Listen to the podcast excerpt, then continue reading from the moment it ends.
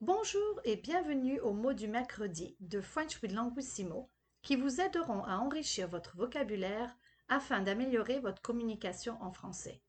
Je m'appelle Vanessa, je suis fondatrice et PDG de Languissimo. Aujourd'hui, je vais couvrir la différence entre souvenir et mémoire. Souvenir est un nom masculin qui veut dire souvenir, souvenirs, les souvenirs sont des objets qu'on achète et rapporte d'un pays qu'on a visité généralement. Par exemple, j'ai rapporté plusieurs souvenirs des Jeux olympiques de Salt Lake City en 2002. Souvenir veut aussi dire memories. On utilise souvenir quand on se rappelle les moments, bons ou mauvais, de sa vie, d'un événement ou d'un voyage.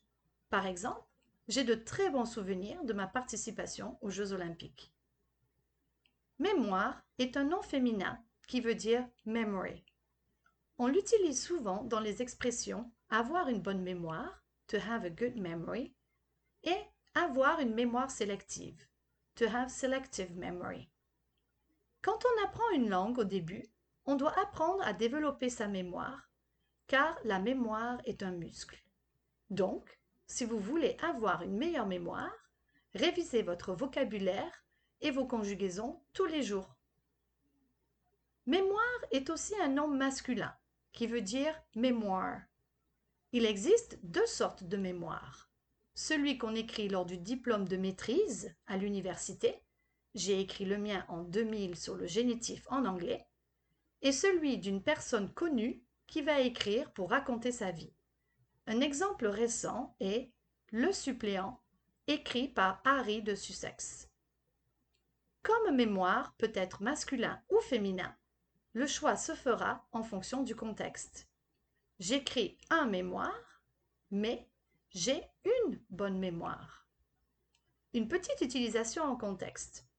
En vieillissant, notre mémoire faiblit et certains souvenirs nous échappent. Il est donc bon de rapporter des souvenirs des endroits que l'on visite afin que les souvenirs restent dans notre mémoire à jamais. Quelques questions de pratique. Rapportez-vous des souvenirs de vos voyages? De quel événement avez-vous de bons ou mauvais souvenirs? Avez-vous une bonne mémoire?